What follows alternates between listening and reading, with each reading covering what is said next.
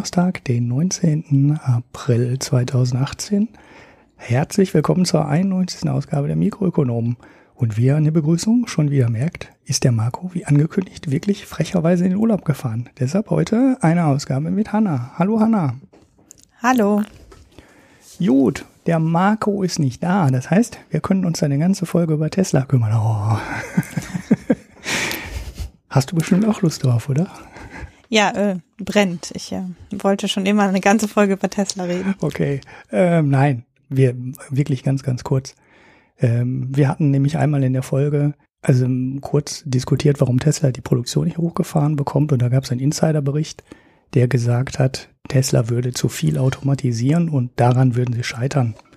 Äh, das äh, wollte ich kurz nachreichen, weil das hat Elon Musk jetzt persönlich bestätigt und gesagt, genau deswegen haben wir ein Problem. Das hat er im Tweet angekündigt und das mit dem schönen Satz beendet, Humans are underrated. Das ist doch mal eine positive Nachricht für uns als Mensch, oder? Ja.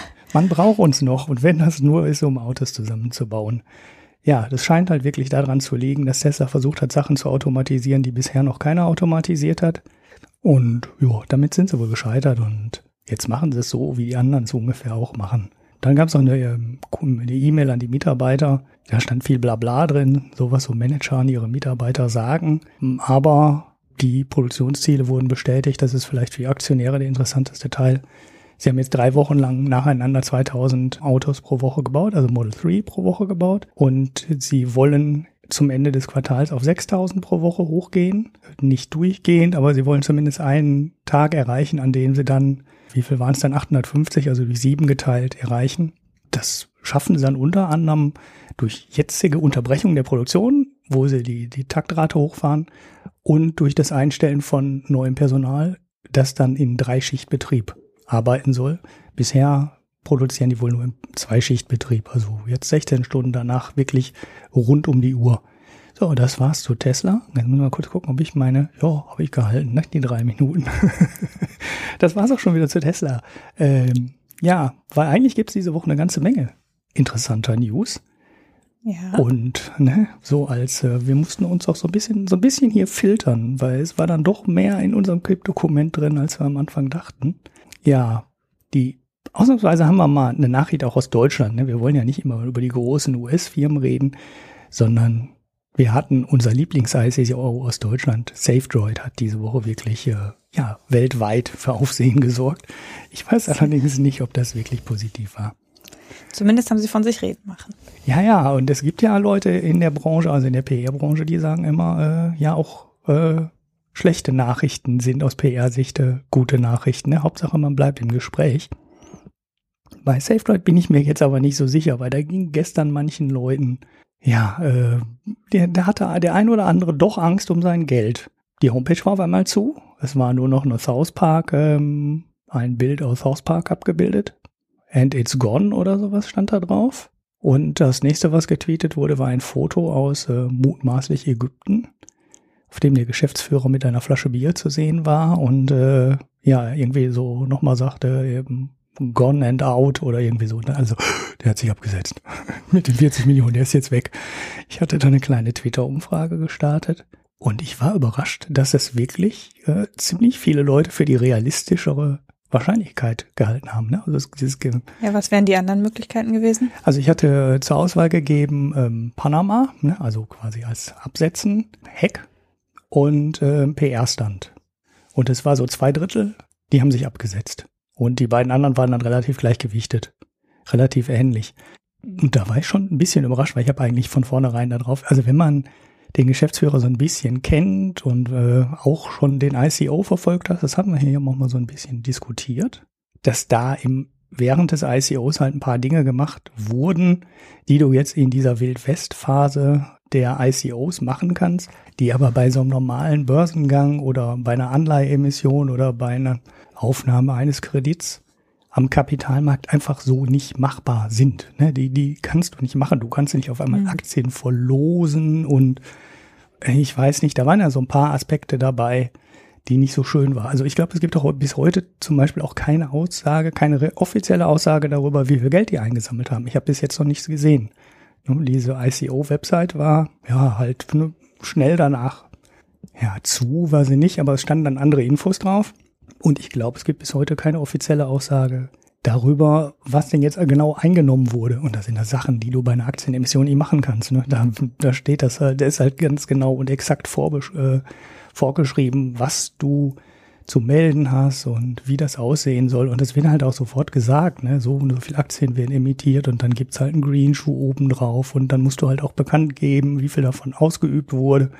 Und alles ist transparent und bei diesem ICO war die transparente Informationenzähler auf der Website. Ne? Und danach, weiß ich nicht, weil alle schreiben jetzt so, die haben ungefähr 40 Millionen eingesammelt, aber ganz genau weiß halt keiner. Es werden wohl auch irgendwie 40 Millionen sein. Ob es jetzt 38 oder 42 sind, ist am Ende auch egal. Ähm, interessant ist halt nur, dass sie es nicht gemeldet haben, ne? Und das müsste sie beim Aktiengang halt melden. Naja, da waren halt so einige Sachen, die so ein bisschen komisch sind. Und ja, dann wurde halt diskutiert, die Nachricht ging wirklich ganz so rund um den Globus. Ich habe es im englischsprachigen Raum mehrfach gelesen. Und da gab es auch schon ein paar Leute, die echt fest davon überzeugt waren, dass die sich abgesetzt haben, weil das ist ja im Bereich der ICOs nicht gerade selten. Ich habe irgendwo gelesen, dass über 90 Prozent ja, Floppen oder auch äh, explizit Scams sind. Ne? Also wo es wirklich darum geht, Geld, abzu Geld abzugreifen und sich dann abzusetzen. Und das ist natürlich schon eine ziemlich üble Zahl. Ne? Deshalb haben wir ja auch immer gewarnt. Ne? Ähm, investiert nicht ihr Geld da rein, ihr investiert euer Geld in eine Blackbox und keiner weiß so ganz genau, was sie dann mit dem Geld machen wollen und welche tollen Produkte die damit entwickeln wollen. Und ne, ich hätte mein Geld, selbst wenn ich das machen wollte, was SafeDroid wahrscheinlich anbieten wird, irgendwie dann sparen mit Krypto und irgendwas. Ich gehe davon aus, dass zu dem Zeitpunkt, wo SafeDroid seine Lösung fertig hat, ich auch was ähnliches woanders bekomme und dann muss ich nicht auf Verdacht irgendwo Geld reinstecken. Das, die Dienstleistung, die kann ich mir 2019 oder 2020 halt wahrscheinlich an vielen Ecken einkaufen und nicht nur bei SafeDroid. Naja, gut, heute Morgen haben sie dann den Stand aufgelöst und haben gesagt, es war doch nur ein PR-Stand. Das finden natürlich alle unfassbar unlustig, weil die Leute. Interessant. Also interessant fand ich auch, dass dann, äh, es stand ja, es war ein PR-Stand und es ist explizit, um auf so Scams hinzuweisen. Und dann ja mit dem Satz, dass selbst wir als gut reguliertes äh, Unternehmen am deutschen Markt das problemlos hätten machen können. Das ist ja so das letzte, die letzte, der letzte Satz dieser Meldung gewesen. Mhm. Und das ist ja genau vor dem Hintergrund, was du gerade gesagt hast, ähm, ist ja die Frage, wie gut reguliert oder nicht reguliert das dann tatsächlich ist. Also ob es da so einen riesen Unterschied gibt zwischen dem deutschen Markt und anderen. Ja, man stelle sich sowas mal vor bei, bei hatte ich ja gerade schon mal gesagt, ne, bei so einem normalen Börsengang, so eine Aktion. Ja, also also das, es ist eigentlich nicht vergleichbar. Aber genau. Also sie haben sich da halt ein paar, an ein paar Sachen gehalten, aber das, wie gesagt, das haben wir ja schon in der alten Folge auch schon diskutiert, dass es eigentlich mh, mm, viele der Sachen, die SafeDroid jetzt in diesem ICO so machen konnte, demnächst einfach nicht mehr gehen, weil da wird die Regulierung eingreifen. Und bei SafeDroid, ne, die haben sich jetzt halt richtig Ärger eingefangen. Äh, sie haben so einen Preis bekommen als Fintech des Jahres, einen Publikumspreis, den hat Payment and Banking, der heute mal schnell wieder aberkannt und meinte, das wäre extrem unprofessionell gewesen. Es gibt eine Bank, die mit denen zusammenarbeitet, Bank Frick. Die haben äh, auf Twitter geäußert, äh, sie würden ähm, ja, wie war's? Ich guck mal eben ganz kurz, äh, wie war die Formulierung? We prefer working with professionals. Das ist natürlich so eine richtig Backpfeife rechts und links. Ne? Also ja. wir arbeiten eigentlich lieber mit Profis zusammen und nicht mit so einem Kindergarten. Davon gab es halt einige. Die Vivo hat gemeldet, dass die Staatsanwaltschaft unter überlegt, äh, Ermittlungen aufzunehmen, weil mit 40 Millionen Anlegergeld sollte man irgendwie verantwortungsvoller umgehen, als es SafeDroid jetzt gemacht hat. Das ist so, also ich bin so ein bisschen sprachlos, obwohl ich eigentlich die ganze Zeit davon ausgegangen bin, dass es ein PR-Stand ist, bin ich, da kann ich es trotzdem eigentlich nicht glauben. Weil sie haben sich ja jetzt ein, ne, also die Dienstleistung, die sie jetzt anbieten, das hast du ja gerade schon gesagt, ist halt Beratung.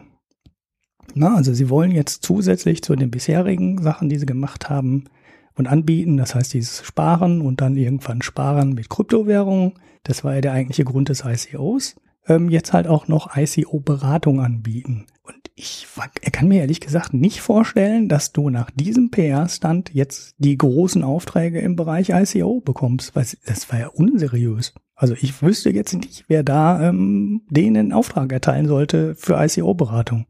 Ja, also ich kann mir auch nicht vorstellen, dass das in die richtige Richtung PR ist. Und ich habe mich wohl auch gefragt, wegen welchem Tatbestand die Staatsanwaltschaft da jetzt ähm, ermitteln sollte, könnte. Ja. Aber trotzdem, ich kann es mir nicht vorstellen, dass das eine gute Visitenkarte ist. Also dafür ist die Reaktion dann doch jetzt recht eindeutig gewesen auf allen Seiten. Hm. Warten wir mal ab. Also wie gesagt, was sie genau, weswegen die genau ermitteln wollen oder unter Umständen, ich glaube, sie haben noch keine Ermittlungen aufgenommen. Ne? Sie prüfen, glaube ich, nur. Also die Staatsanwaltschaft, die prüft ein Ermittlungsverfahren. Das war die, also sie haben auch noch kein Ermittlungsverfahren aufgenommen. Ja, mal, mal schauen, äh, ob da was raus wird. Ich kann mir jetzt ehrlich gesagt auch nicht vorstellen, dass da jetzt direkt was Handfestes rauskommt oder dass das wirklich irgendwie strafbar ist. Aber so einen, seri einen seriösen Touch haben die sich jetzt nicht gerade. Einen seriösen Touch hat die ganze Nummer halt nicht. Jetzt muss man sehen, sie haben natürlich, das muss man denen lassen, sie haben als erste Firma mit im Rahmen der BaFin ein ICO in Deutschland durchgezogen. Und sie haben, dadurch, da haben daher natürlich Know-how. Ne? Das kann man gar nicht, äh, ähm, das kann man gar nicht abstreiten. Und ich, hm, vielleicht sind sie dann trotz des Verfahrens, das wir jetzt vielleicht für ja grenzwertig halten, in der Branche dann doch noch der erfahrene und ähm, vergleichsweise seriöse Beratungspartner. Vielleicht funktioniert das trotzdem. Allerdings, ehrlich gesagt, ähm, das hätte man ohne den PR-Stand, glaube ich, viel, viel besser verkauft bekommen als jetzt nachher. Also ich glaube, die haben sich sel wirklich selber ins Knie geschossen damit. Gut, ja. viel mehr haben wir gar nicht zu sagen, ne? Zu SafeDroid. Ja. Okay, dann hattest du eine News mhm. über den Sachverständigenrat. Genau. Also ungefähr seit Ende letzten Jahres mindestens äh, wird ja um die ähm, Wiederberufung von Volker Wieland ähm, gestritten zwischen der Bundes, also innerhalb der Bundesregierung. Ähm, vielleicht sage ich kurz, wie der Sachverständigenrat sich zusammensetzt. Also der Sachverständigenrat hat, äh, ist, wird ja, ist ein Beratungsgremium der Bundesregierung und hat fünf Mitglieder. Und die werden in so einem rollierenden Verfahren berufen. Also immer wie ungefähr jedes Jahr wird einer von denen für eine Fünfjahresperiode wieder berufen oder neu berufen.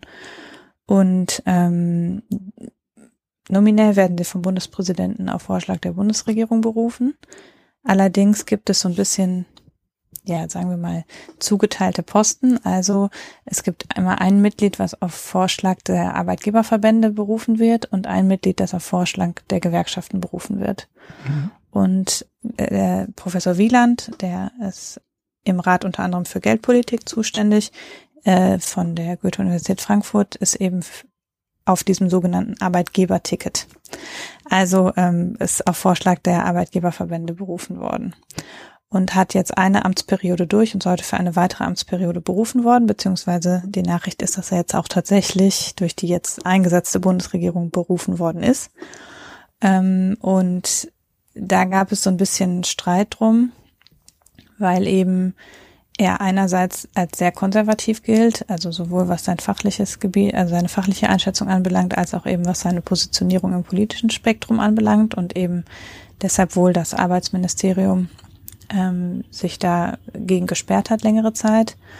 Dann wurde das eben rausgezögert, weil die Bundesregierung ja nur geschäftsführend war und deshalb haben sie dann, wollten sie darüber nicht entscheiden offensichtlich.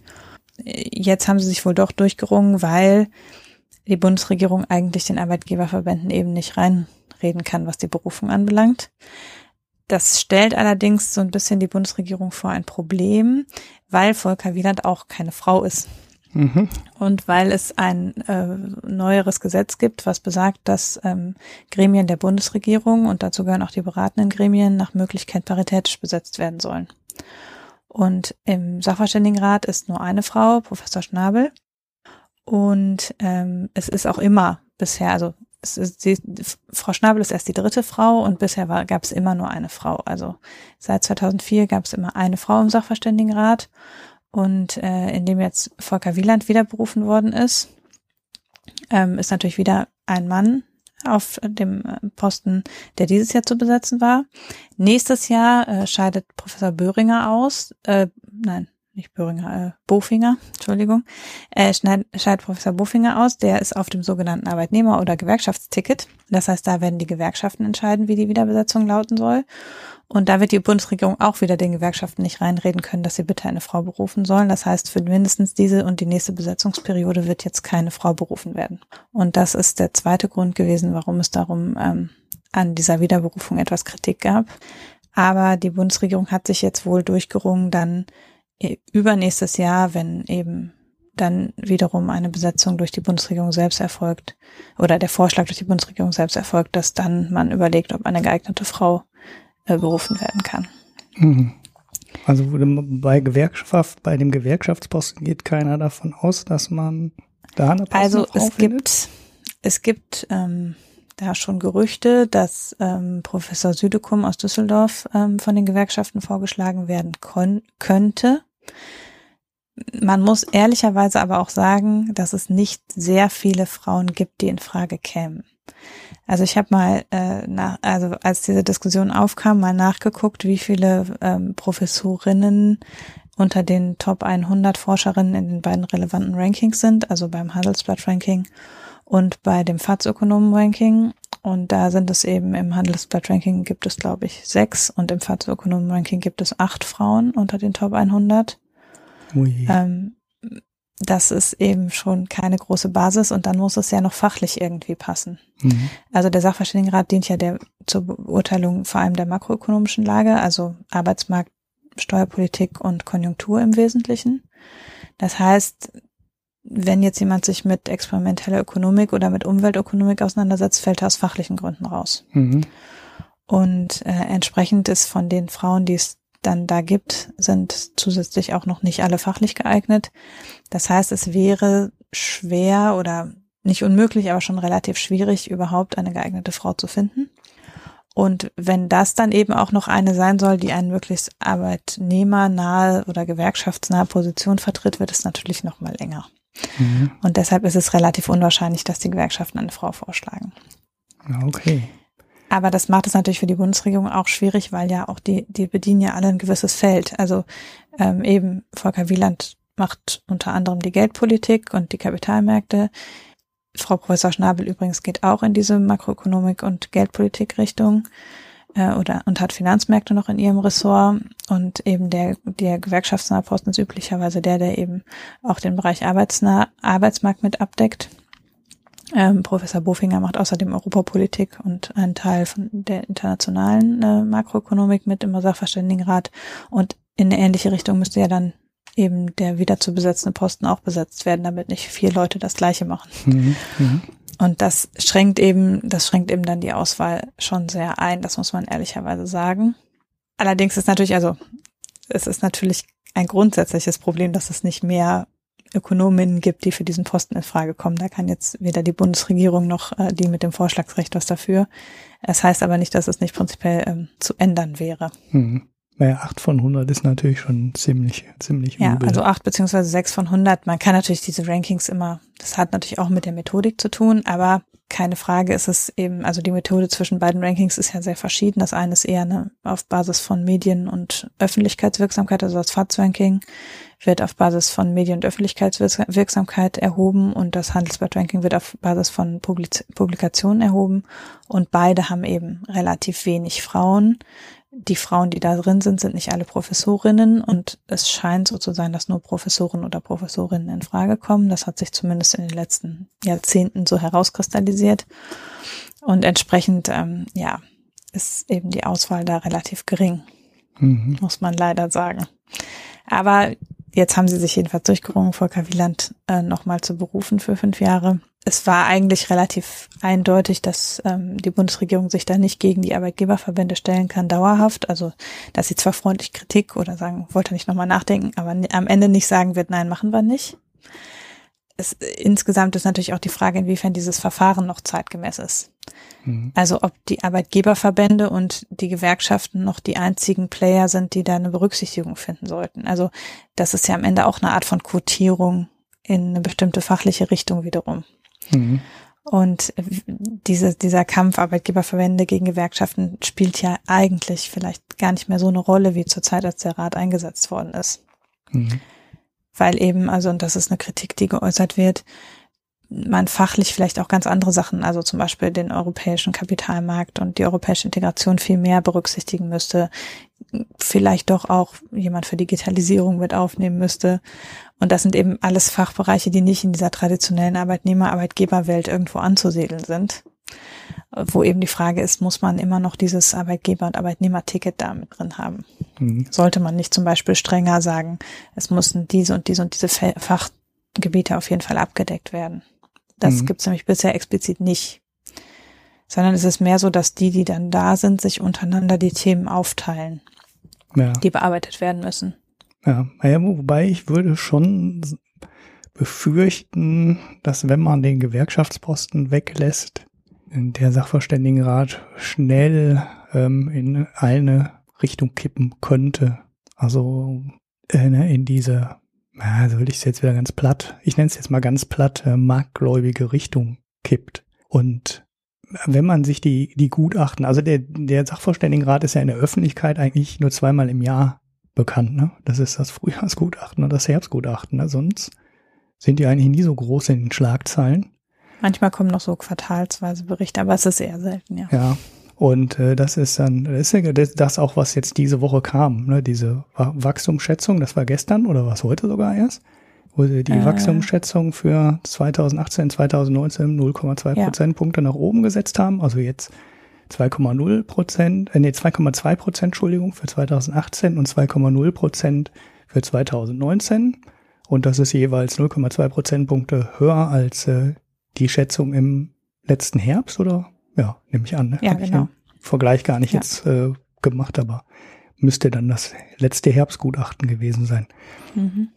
Wenn man sich die Gutachten anschaut, also dann sind die ja vom Professor Bofinger quasi immer mit so einem Sondervotum oder ja. wie heißt das? Äh, du hast die Fachbegriffe besser drauf.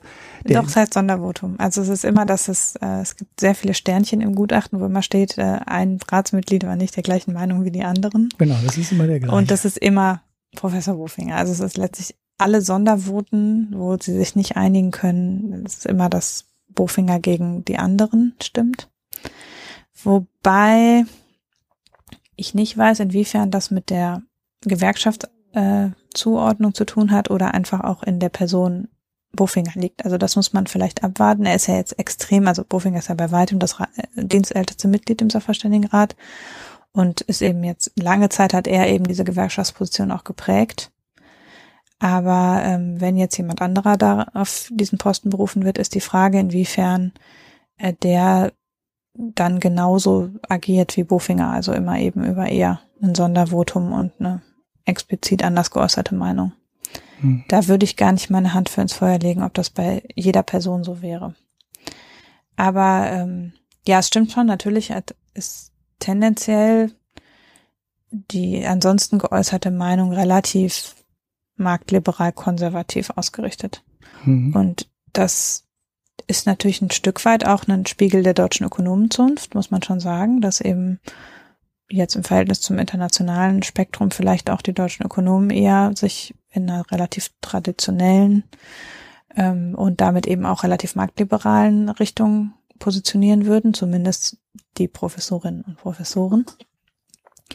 Aber ähm, vielleicht würde sich das, also die Frage ist eben auch, wie stark überhaupt das, was der Sachverständigenrat derzeit tut, alle Bereiche abdeckt, die Not, also wo ein sachverständiger Blick letztlich drauf notwendig wäre. Und da würde sich vielleicht auch was, also wenn mehr verschiedene Fachgebiete auch abgedeckt würden, würde sich vielleicht auch ein anderes Bild ergeben. Weil es eben auch Fragestellungen gibt, in denen es nicht so eine klare marktliberale Meinung gibt, zum Beispiel. Mhm. Und ja, also es stimmt schon, dass das Gremium ist sicher eher auf der marktliberal-konservativen Seite. Und wird an vielen Stellen ja kritisiert, also sowohl für die fachliche Ausrichtung als auch für die Tatsache, dass sie ständig entgegen ihren Aufgaben Empfehlungen aussprechen. Ja, aber es wird, glaube ich, jetzt die Bundes, zumindest diese Bundesregierung wird sicher keine Reform des Sachverständigenrates anstreben. Mhm. Na ja gut, unter Merkel bleibt ja eh jede Reform aus, könnte ich jetzt mal so ein bisschen pessimistisch sagen. Sie macht ja immer nur was, äh, sie sitzt es ja quasi wie ihr altes Vorbild Helmut Kohl immer alles aus und macht dann immer erst was, wenn es wirklich not, nötig ist. Ja, aber breitere Aufstellung wäre sicherlich schon gut. Ne? Also Europa hast du angesprochen. Die Digitalisierung ist auf jeden Fall ein Feld. Digitalisierung, äh, ich würde auch mal sagen, also ich kenne jetzt die Fachgebiete aller fünf nicht, aber Umwelt ist zum Beispiel auch so ein Thema und vielleicht müsste man den, ähm, also diese ganzen Externalitäten, wie es da so schön heißt in der äh, Wirtschaftswissenschaft, da vielleicht auch mal ein bisschen mehr Berücksichtigung drauf haben. Ich weiß auch nicht, ob man vielleicht sowas wie Verfahrensöko, wie heißt es, Ver Verfahrensökonomie, was der fair macht, ähm, mit da einbauen könnte, weil das wäre ja dann, aber das machen sie wahrscheinlich so, ne? Also so Nudges und sowas, das kommt wahrscheinlich nicht aus dem Sachverständigenrat, sondern dann haben die nochmal so extra äh, Beratergremien, so informelle. Also es gibt noch andere. Mhm. Es gibt ja auch, ähm, es gibt auch ein Beratungsgremium für Umwelt- und Klimafragen, ah, okay. wo auch Ökonomen drin sitzen wiederum. Ähm, und dann gibt's ja noch den Wissenschaftsrat und den Ethikrat. Also es ist ja an verschiedenen anderen Stellen gibt es ja auch noch Beratungsgremien, die auch ökonomische Fragen mit abdecken. Aber ähm, natürlich ist es eben beim Sachverständigenrat explizit die Aufgabe, die ökonomische und konjunkturelle Entwicklung zu beobachten und zum Beispiel sowas wie eine, zu, eine stärkere Digitalisierung des Arbeitsmarktes, eine stärkere Digitalisierung der, äh, des, der Wirtschaftsprozesse, das sind eben ja zukunftsweisende Themen, die auf jeden Fall originär in dieses Feld der Konjunktur- und Arbeitsmarktbeurteilung fallen und die bisher von den Personen, die da sind, im Moment nicht abgedeckt werden und auch dieses ganze Feld wird in, nicht in dem Bereich gesehen. Das wird auch nicht abgedeckt in den Gutachten, weil natürlich sind der Sachverständigenrat nicht nur diese fünf, die da eben vorne stehen, sondern die haben ja einen wissenschaftlichen Stab und da sitzen natürlich auch noch welche mit anderen Fachgebieten da drin. Aber es findet in den, in den Gutachten auch nicht Eingang, dieser Themen. Und ähm, das deutet eben schon darauf hin, dass man etwas genauer auch auf die inhaltliche Ausrichtung vielleicht nochmal gucken müsste. Mhm. Ja, natürlich gibt's da noch einzelne Beratungsaufträge und natürlich schreibt die Bundesregierung auch Forschungsprojekte aus, die eben auch der wirtschaftlichen Beratung letztlich dienen. Aber ähm, wenn eben die wirtschaftliche Lage auch zukunftsweisend betrachtet werden soll, dann müssten eben sowas wie Digitalisierungsprozesse eigentlich gehörten, würden eigentlich meinem Verständnis nach mit in solche Gutachten reingehören. Mhm.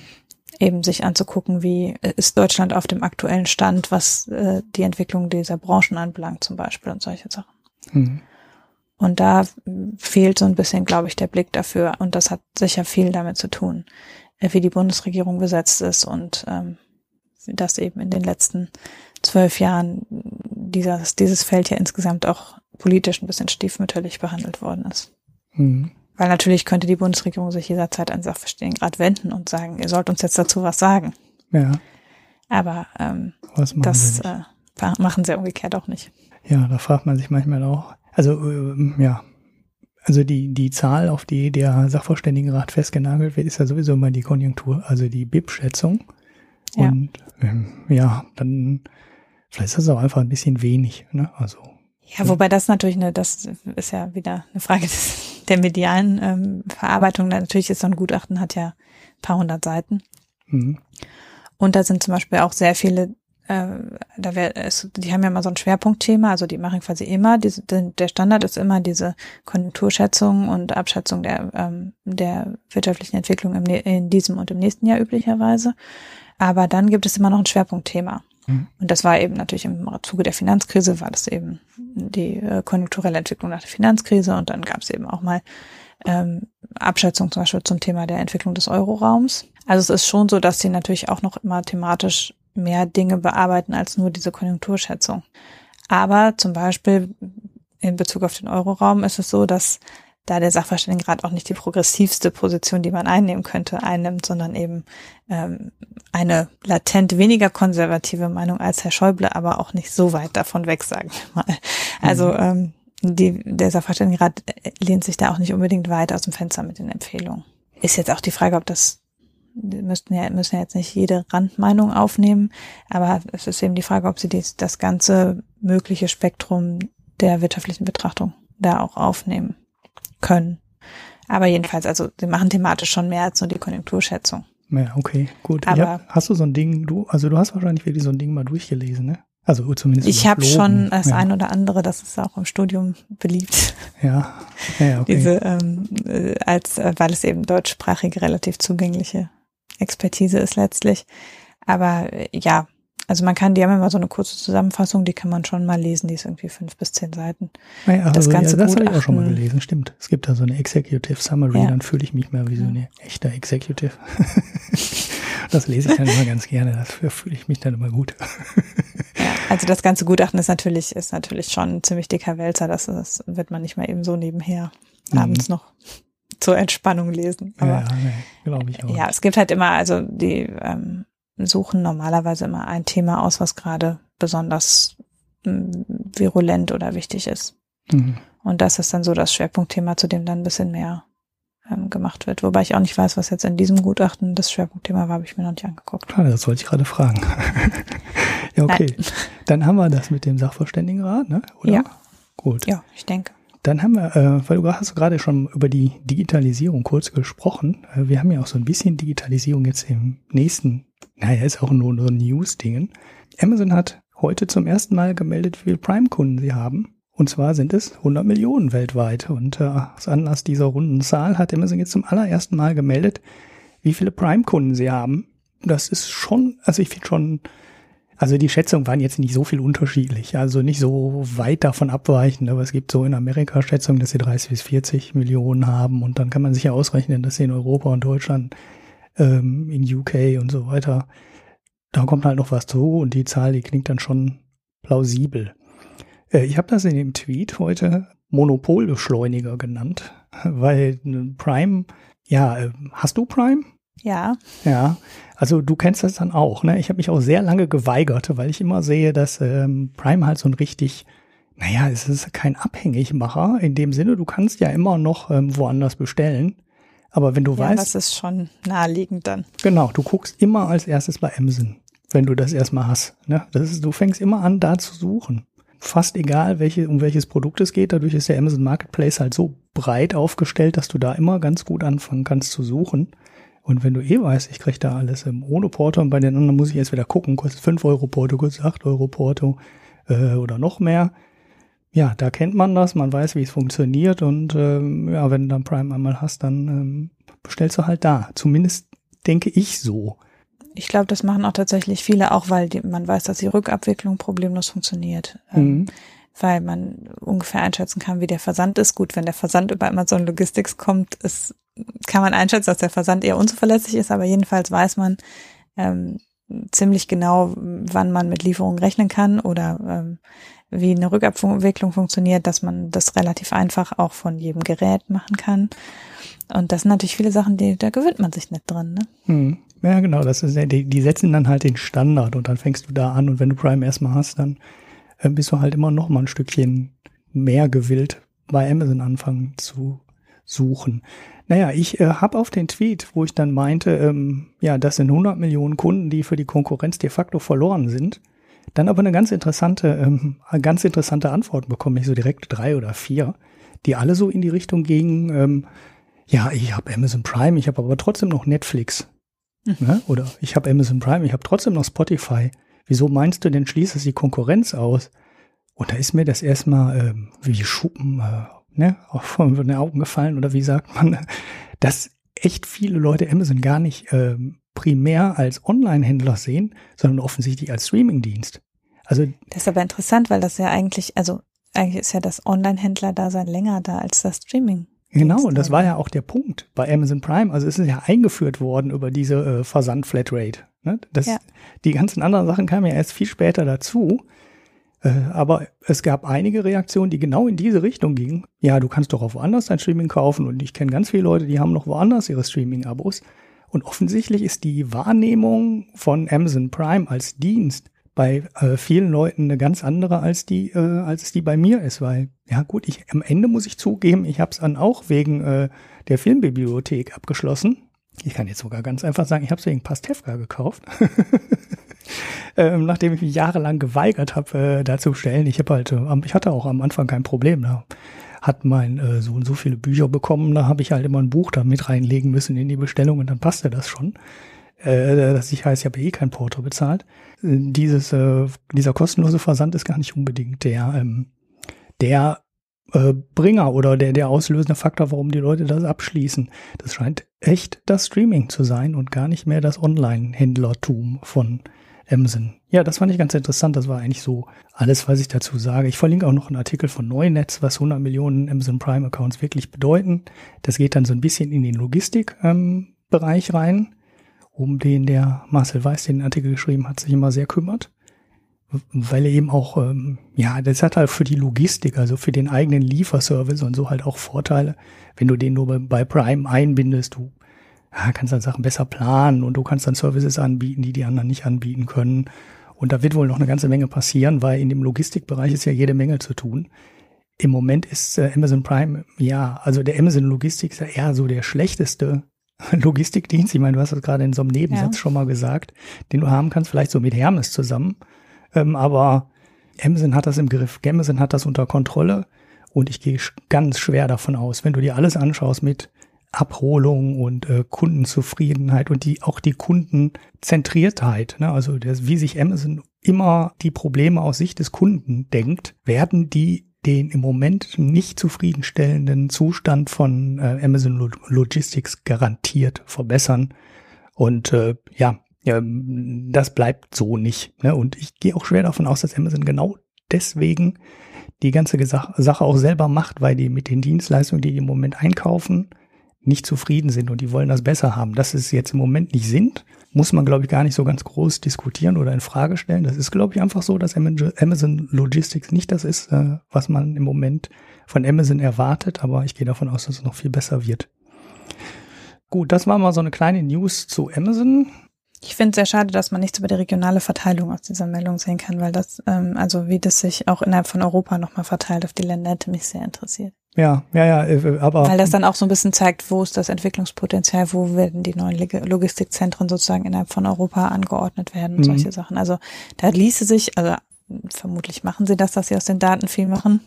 Aber das ist, wenn man so ein bisschen mit dem Datenauge da drauf guckt, dann denkt man, ha, gib mir mehr Informationen. Ja, ja genau. Ich möchte wissen, wo ihr alle nichts, sitzt. Ja, und bis jetzt haben sie gar nichts geliefert. Also die Zahl war bisher nur, nur Schätzung. Es gab wirklich gar keine ja. offizielle Zahl zu Prime und sie haben jetzt das allererste Mal eine weltweite Zahl geliefert. Wenn man das auch vergleicht mit anderen äh, Streaming-Diensten, ne, 100 Millionen ist eine echte Hausnummer. Ne, also Spotify hat wie viel? 60, 70, 80 Millionen zahlender Kunde? Wir hatten das vor kurzem noch in der Sendung, hätte ich jetzt eigentlich wissen müssen kurz äh, im Rahmen des Börsengangs. Amazon hat, äh, äh, Apple hat irgendwie, weiß nicht, 30, 40 Millionen für den Musikdienst. Netflix zahlen, ähm, haben die Zahl, haben die die Zahl der Abonnenten gemeldet? Die Umsatzzahlen habe ich mir heute angeschaut. Aber ähm, ja, 100 Millionen ist definitiv, definitiv, definitiv eine Hausnummer. Und das hilft denen halt beim Aufbau äh, weiterer Dienste. Da kann man von ausgehen, dass es sind 100 Millionen Leute, die jeden Monat wieder Geld bringen und auf der Basis ähm, kann man schon was machen. Und darauf wird Amazon was machen. Ja, gut. Regionale Aufsch äh, Aufschlüsselung haben wir halt nicht, aber jetzt haben wir immerhin schon mal eine Zahl. Das ist schon mal etwas. Sie liefern ja überhaupt, also sie sind ja sehr ähm, zurückhaltend, was Zahlen melden angeht. Diese Alexa-Geschichte, für die ich ja programmiere, unter anderem, da gibt's auch keine Zahlen. Ne? Da gibt's wirklich nur so Marktforscher-Statistiken, in wie viel Prozent der amerikanischen Haushalte so ein Alexa-fähiges Ding rumsteht. Und ähm, jetzt muss ich die mal wieder ausschalten, sonst haben wir die gleich wieder in der Aufnahme. Da kommt von Amazon nichts Offizielles. Ne? Also ich wüsste es nicht. Und da, äh, mindestens in dem Bereich, müsste ich es eigentlich mitkriegen. Und die sagen da nichts, gar nichts. Ne? Also da sind die sehr äh, geheimniskrämerisch. Naja. Hm. So, dann hast du wieder was. Jetzt gehen wir zum Gesellschaftsteil schon über. Nein, war ein Witz. Äh. Aber Riesensprung. Essen. Ja. Essen, genau. Äh, ja, also ich ähm, hatte eigentlich erst gedacht, ob wir vielleicht mit dieser Meldung warten, bis tatsächlich die Zulassung erfolgt ist. Also es geht um ähm, ein Startup, das eine essbare Beschichtung für Obst und Gemüse erfunden hat. Mhm. Ähm, es ist ein kalifornisches Startup, die das ist ein Materialwissenschaftler, der, glaube ich, eigentlich was mit Solarzellen gemacht hat ursprünglich. Und der sich überlegt hat, dass ähm, wie man ja doch inzwischen ganz gut weiß, sehr viel Obst und Gemüse weggeschmissen wird. Und zwar nicht nur in, in den Haushalten, ähm, sondern eben auch schon in der Produktion. Also eben bevor es überhaupt in den Regalen landet oder dann im Supermarkt äh, verdirbt, bevor es äh, gekauft wird.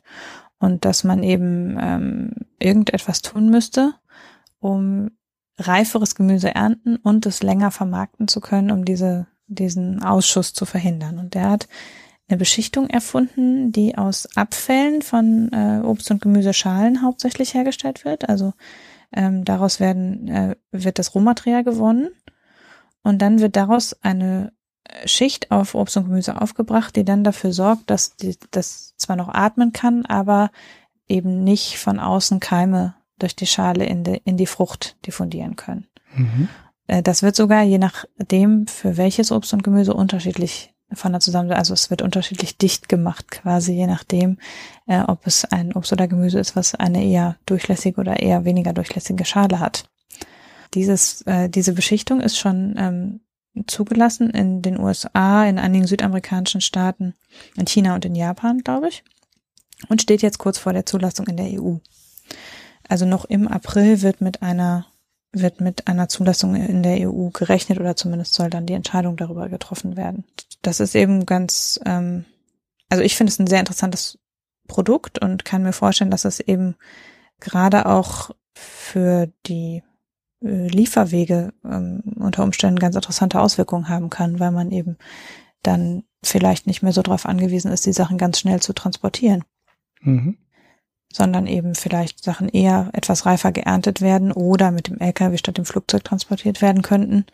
Äh, und man dadurch eben einerseits Kosten spart im Transport, aber eben zum Beispiel auch den CO2-Ausstoß eindämmen könnte, der durch äh, Kühlung, Flugzeugreise und so weiter entsteht.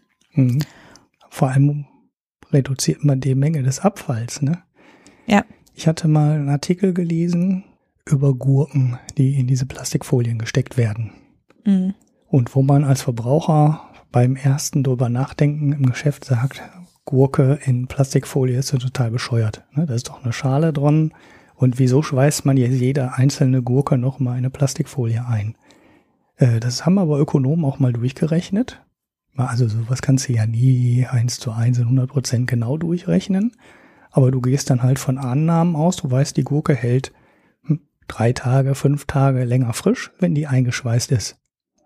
Und dann weißt du ungefähr mit den Erfahrungen aus den äh, Läden, wie viele Gurken weggeworfen werden, weil die dann halt verschrumpelt sind oder krumm sind oder labberig werden. Und dann werden sie halt entsorgt und weggeworfen. Dann musst du mit Großhändlern sprechen, gucken, wie viel die sagen, wie viel im Transportweg weggeht und im Großhandel schon weggeht. Und dann kannst du ungefähr abschätzen, wie die Ökobilanz einer eingeschweißten Gurke aussieht. Und das Interessante ist, die ist besser als die einer nicht eingeschweißten Gurke. Weil, weil du ne, viel, viel weniger Abfall mhm. hast. Und wenn du berücksichtigst, wie viel Dünger du dran werfen musst und wie viel Wasser du dran äh, beim Wachsen der Gurke brauchst, wie viel Energie vielleicht in Treibhäusern gebraucht wird, wenn es dann im Winter geheizt werden muss, ähm, ist dann alles über alles die eingeschweißte Gurke. Ja, die Plastikfolie ist ja relativ, dieses kostet ja nichts. Ne? Also so eine Plastikfolie mhm. und einschweißen. Und die Energie dafür ist auch relativ überschaubar. Und du holst an anderen Stellen ähm, so viel Nutzen daraus, dass die eingeschweißte ähm, Plastikgurke wirklich besser ist bei den vorhandenen Wegen, muss man immer sagen. Ne? Also es wird halt ja. nichts geändert. Es wird halt nicht gesagt, so, wir kaufen jetzt nun auch ähm, nach Jahreszeit die Produkte, die gerade wachsen, oder wir kaufen nur regional. Das wäre natürlich der immer noch viel bessere Weg, das zu machen. Aber wenn man den Rest so lässt, wie er jetzt ist, das heißt, die Gurke kommt aus Spanien oder die kommt aus Marokko oder ne, was weiß ich woher, und die hat die ähm, aktuellen Transportwege, und die liegen ganz normal in dem Supermarkt so und so lange und äh, so wird die Logistik abgewickelt. Wenn die Parameter alle gleich bleiben, ist die eingeschweißte Gurke ökologisch besser als die äh, nicht eingeschweißte Gurke. Kommt man beim ersten Draufschauen nicht, aber ist de facto so. Und wenn Traurig, du, ne? Ja, ja, klar, eigentlich ist es total, ähm, aber gut, im Handel, im Lebensmittelhandel ist es ja eh vieles äh, ziemlich bescheuert. Ne? Also wenn man mal diese Treibhäuser auf, vom Satellitenfoto gesehen hat, die da in Spanien stehen, wo wirklich Quadratkilometer voll Treibhäusern stehen, auf denen nichts anderes gemacht wird, als Tomaten und Gurken und Paprika anzubauen. Ja, da bekommt man so leichte Zweifel daran, ob das äh, mit der ähm, Nahrungsmittelerzeugung denn so der äh, sinnvolle Weg ist, wenn man wirklich alles immer das ganze Jahr oder das halbe Jahr im Angebot haben will und äh, alles wird immer tausende von Kilometern durch die Gegend gefahren. Und aber wenn man das jetzt, äh, wenn man jetzt die Plastikfolie durch eine essbare Beschichtung ersetzen könnte und dadurch das Gleiche erreicht, also so eine, die Gurke ist jetzt halt das Beispiel für die Plastikfolie, weil bei der Gurke geht's halt.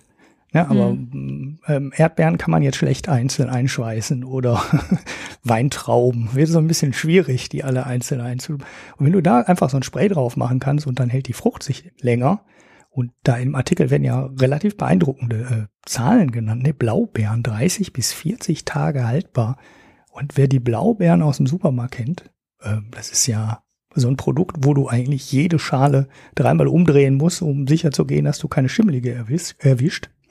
Und wenn so ein empfindliches Produkt auf einmal 30 bis 40 Tage Haltbarkeit kriegt und dann wirklich ja auch weniger schimmelt und du dadurch weniger wegwerfen musst, ja, dann, dann da hört sich das äh, schon wie eine ziemlich äh, überzeugende Lösung an. Ja, also interessant. Diese 30 bis 40 Tage ist übrigens tatsächlich die Haltbarkeit von Blaubeeren jetzt schon.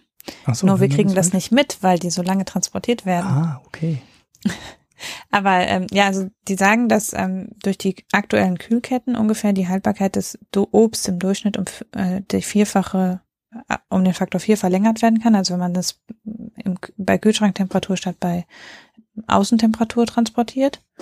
Aber natürlich ist die ständige Einhaltung der Kühlkette eben enorm teuer und äh, klimaschädlich.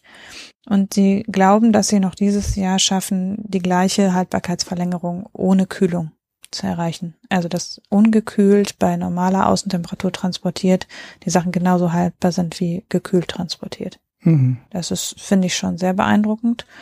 Und die haben ähm, ein Projekt gehabt, finanziert von der ähm, Gates Stiftung, äh, wo sie äh, in Afrika dieses Spray ähm, ausgegeben haben und dadurch eben den Marktzugang ermöglicht haben. Also dass ähm, Kleinbauern, die bisher zu weit weg von den Märkten waren, um sinnvolle Mengen dahin zu schaffen, bevor die Sachen schlecht werden, durch die Behandlung mit diesem, weil es eben keine Kühlkette gibt und keine mhm. Möglichkeit, gekühlt zu transportieren. Und deshalb mit diesem Spray eben schaffen konnten, dann auch für den Markt und nicht nur für den Eigenbedarf zu, zu produzieren, weil die Sachen lagerfähig und transportfähig waren. Mhm. Und das ist also, das ist für Entwicklungsländer ist das ein riesiger Schritt, weil bei uns wird ja schon viel weggeworfen, aber in Entwicklungsländern ist das, wird letztlich geht über die Hälfte der Produktion auf dem Transportweg verloren. Ui, äh, Im landwirtschaftlichen ja. Bereich. Wenn da natürlich was ähm, erreicht werden kann, dass es weniger ist, dann hat das für Entwicklungsländer ein Riesenpotenzial. Also mhm. bei uns ist es natürlich nett, weil wir können eben Kühlkette einsparen. Da ist es tatsächlich ein Instrument, um überhaupt äh, die Märkte völlig zu verändern. Mhm weil eben dann äh, ganz andere äh, Bauern potenziell Marktzugang haben, die bisher keinen hatten und weil eben auch sehr viel längere Transportwege auch innerhalb von Afrika realisiert werden können. Mhm. Weil es ist in Afrika oft so, dass eben äh, tendenziell importierte Produkte aus irgendwelchen fernen Ländern in den Supermärkten liegen, anstatt die eigenen Produkte, weil die Kühlkette eben über den Hafen in die Großstadt gewährleistet werden kann, aber aus dem eigenen Land heraus in die Großstadt nicht. Mhm. Und das würde sich natürlich ändern, wenn man ähm, eine Möglichkeit hätte, da die Kühlung zu ersetzen. Mhm. Bedingung wäre natürlich, dass jeder das einsetzen kann. Ne? Also, also ich ja, weiß jetzt nicht, wie, wie, kompliziert das ist äh, und ne, ob man da eine. Da steht, es ist ein Pulver, was mit Wasser gemischt wird und dann draufgesprüht, aber natürlich ist es vermutlich etwas komplizierter als das. Ja, ja, das, also du hast gerade schon ja. gesagt, dass man das mit in unterschiedlicher ähm, Dicke quasi aufbringen kann und das äh, für jede ähm, Frucht oder für jedes Obst einzeln gemacht wird. Ja, äh, muss man mal schauen, ob das dann in den äh, unter den Umständen dann wirklich so den Nutzen ähm, entfaltet. Aber die Gates Stiftung kümmert sich um so Sachen dann äh, äh schon ja zielgerichtet. Also die sind nicht komplett äh, dämlich. Und wenn die das für den Anwendungszweck gefördert haben, dann kann man schon davon ausgehen, dass es auch so äh, halbwegs sinnvoll ist. Ne? Das ist so nicht, das würde ich jetzt mal nicht unter ähm, nicht überprüfbares Marketingversprechen äh, abbuchen, sondern äh, so schon so, dass es äh, funktionieren kann, eine gute Chance hat, auch wirklich ja. von jedem Bauern einsetzbar ähm, zu sein.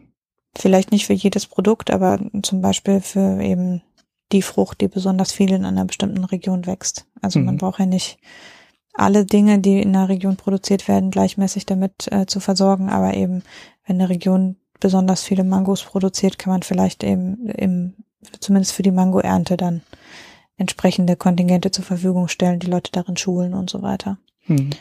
Naja, und, dann ist äh, ja noch die Geldfrage, wäre noch eine andere, ne?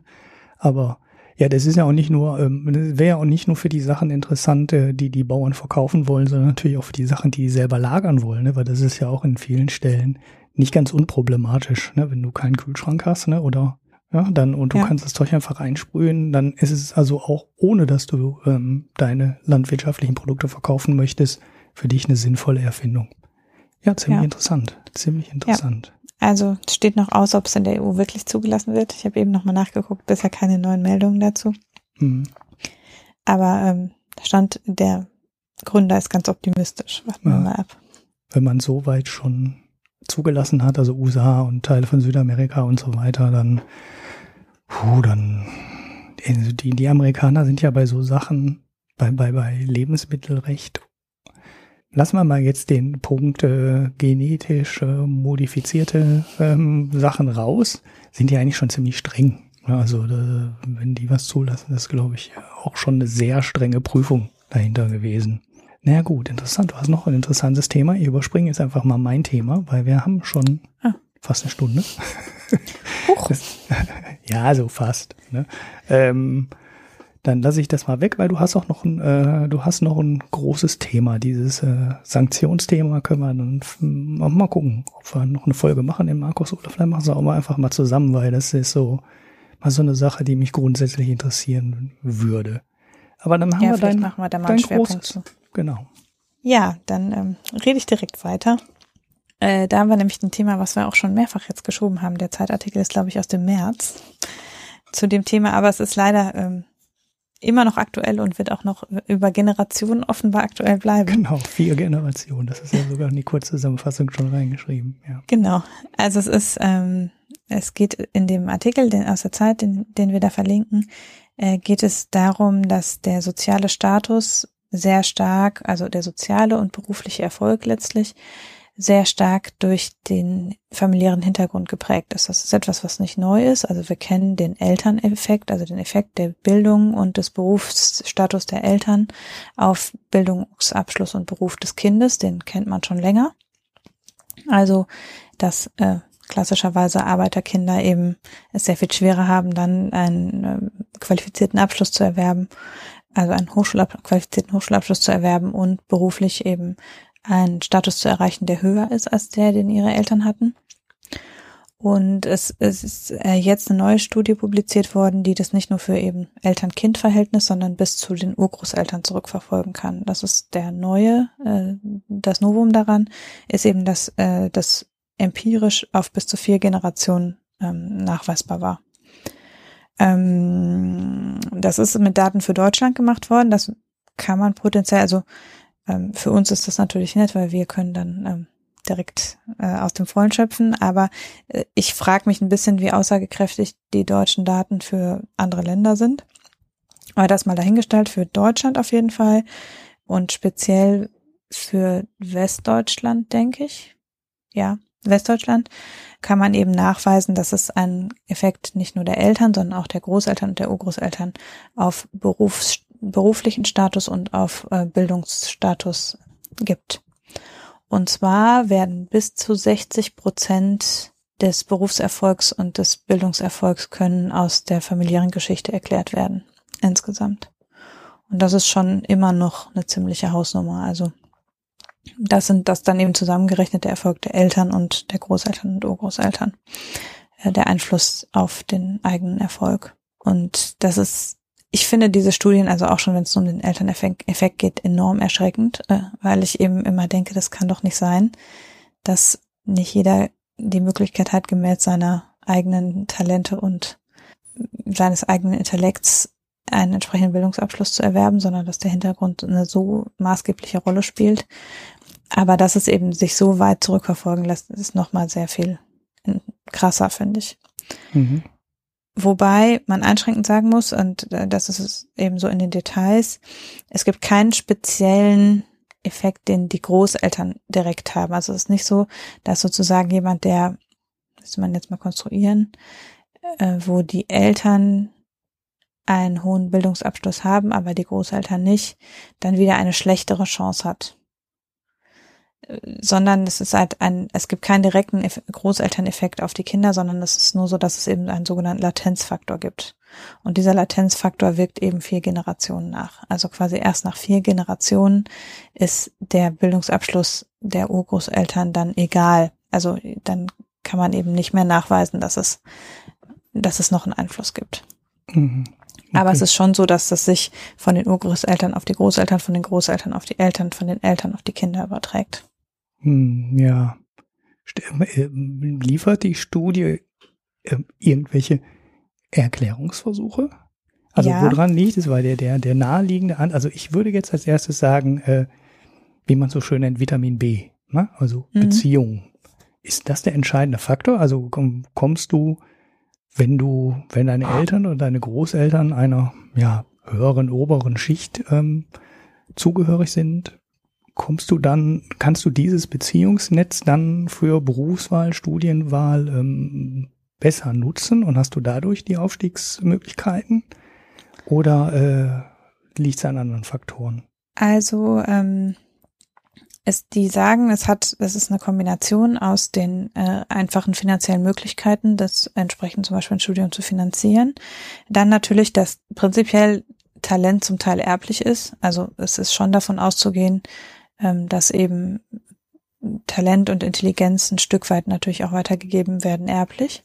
Mhm. Und äh, dann eben ähm, sowohl diese Beziehungen, die spielen aber, glaube ich, für den beruflichen Status mehr eine Rolle als für den Bildungsweg.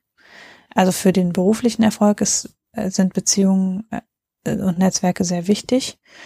Ähm, beim Bildungsweg ist es, glaube ich, eher das, äh, was einem vorgelebt wird. Und das ist ein auch ein relativ entscheidender Faktor.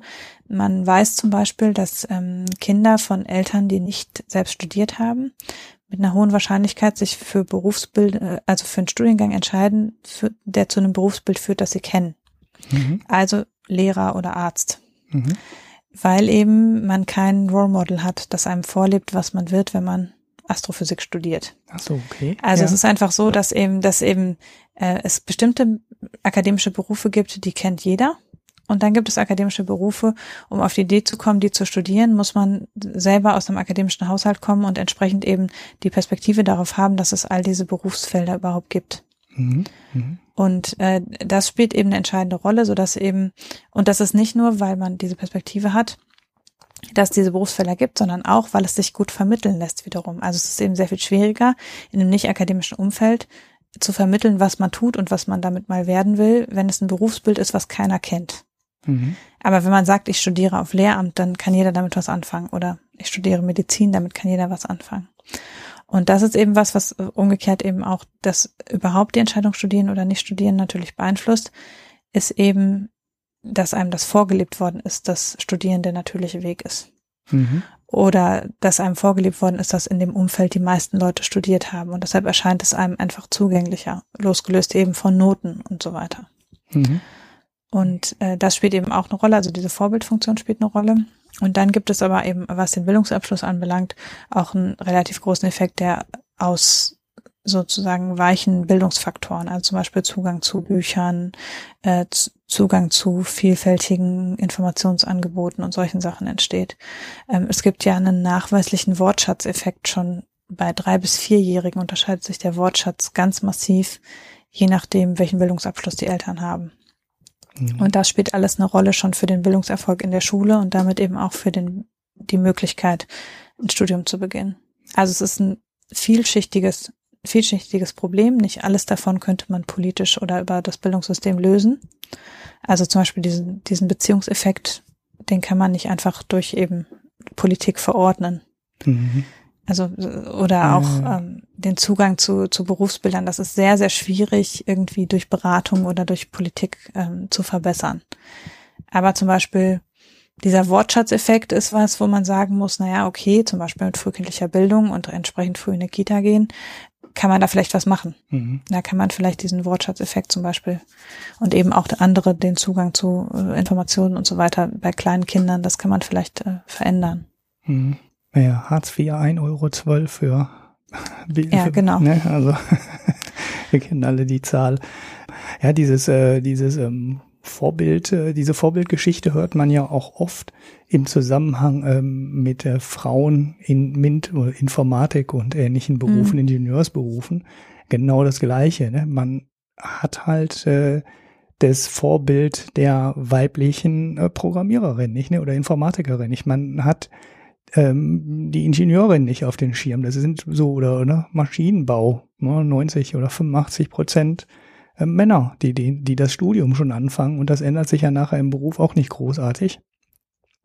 Und da fehlen ähm, den Frauen oder den jungen Frauen oder den Mädchen dann auch einfach die Vorbilder, sich in solche Berufe weiter ähm, oder in, sich in solche Fachgebiete weiter einzuarbeiten. Und das, ja, das findest du auf allen Ebenen. Ne? Also bei Studienauswahl, ähm, ne, ob du jetzt dann den sozialen Status als ähm, Parameter nimmst, den du untersuchst, ob das Geschlecht nimmst, äh, das scheint alles, das scheint sehr, sehr, scheint sehr, sehr wichtig zu sein. Also für mich als Mann ist es natürlich nicht nachvollziehbar, aber ich glaube, dann äh, ist das, glaube ich, schon ein sehr entscheidender Faktor, weil so als Mann steht dir halt jede Tür offen. Du kannst alles machen. Ne? Du kannst halt, du kannst halt Lehrer werden, ist ein klassischer, also jetzt ein klassischer Frauenberuf in Anführungsstrichen, aber du kannst halt alles machen. Ähm, und ich war da auch, äh, war da auch nicht eingeschränkt, obwohl ich nicht aus dem Akademikerhaushalt komme. Aber ich glaube, dass das sehr viele Leute ähm, doch sehr stark beeinflusst. Und wenn ich da so zurückdenke, zum Beispiel, was viele Leute dann aus meiner Klasse gemacht haben, oder aus meiner Altersklasse oder Freunde gemacht haben, da sind da sehr viele Leute, die hatten, da hatten, die Eltern waren auch keine Akademiker, aber die hatten dann halt irgendwie einen technischen Beruf. Ne? Also die waren halt mhm. Elektriker ne? oder die haben hier im Bergbau gearbeitet. Da gab's ja auch alle Berufe, ne? da gab's ja alles. Das war ja eine kleine, das war ja im Endeffekt immer eine Stadt für sich. Da wurde ja auch in allen Berufen ausgebildet. Und die sind natürlich auch alle in ähnliche Studiengänge dann gegangen, wenn die dann studiert haben. Ne? Dann haben sie halt mhm. Elektrotechnik gemacht oder Maschinenbau gemacht. Und obwohl sie dann eine akademische ähm, Ausbildung gemacht haben, waren die nicht so unterschiedlich zu dem, was sie dann ähm, aus dem ähm, Elternhaus schon kannten als Berufsbild. Ne? Dann halt eine Ebene höher, aber durchaus ähnlich. Ja, das, äh, ja, das kann natürlich äh, durchaus einen großen Teil der Effekte erklären. Ja, was kann man jetzt dagegen machen?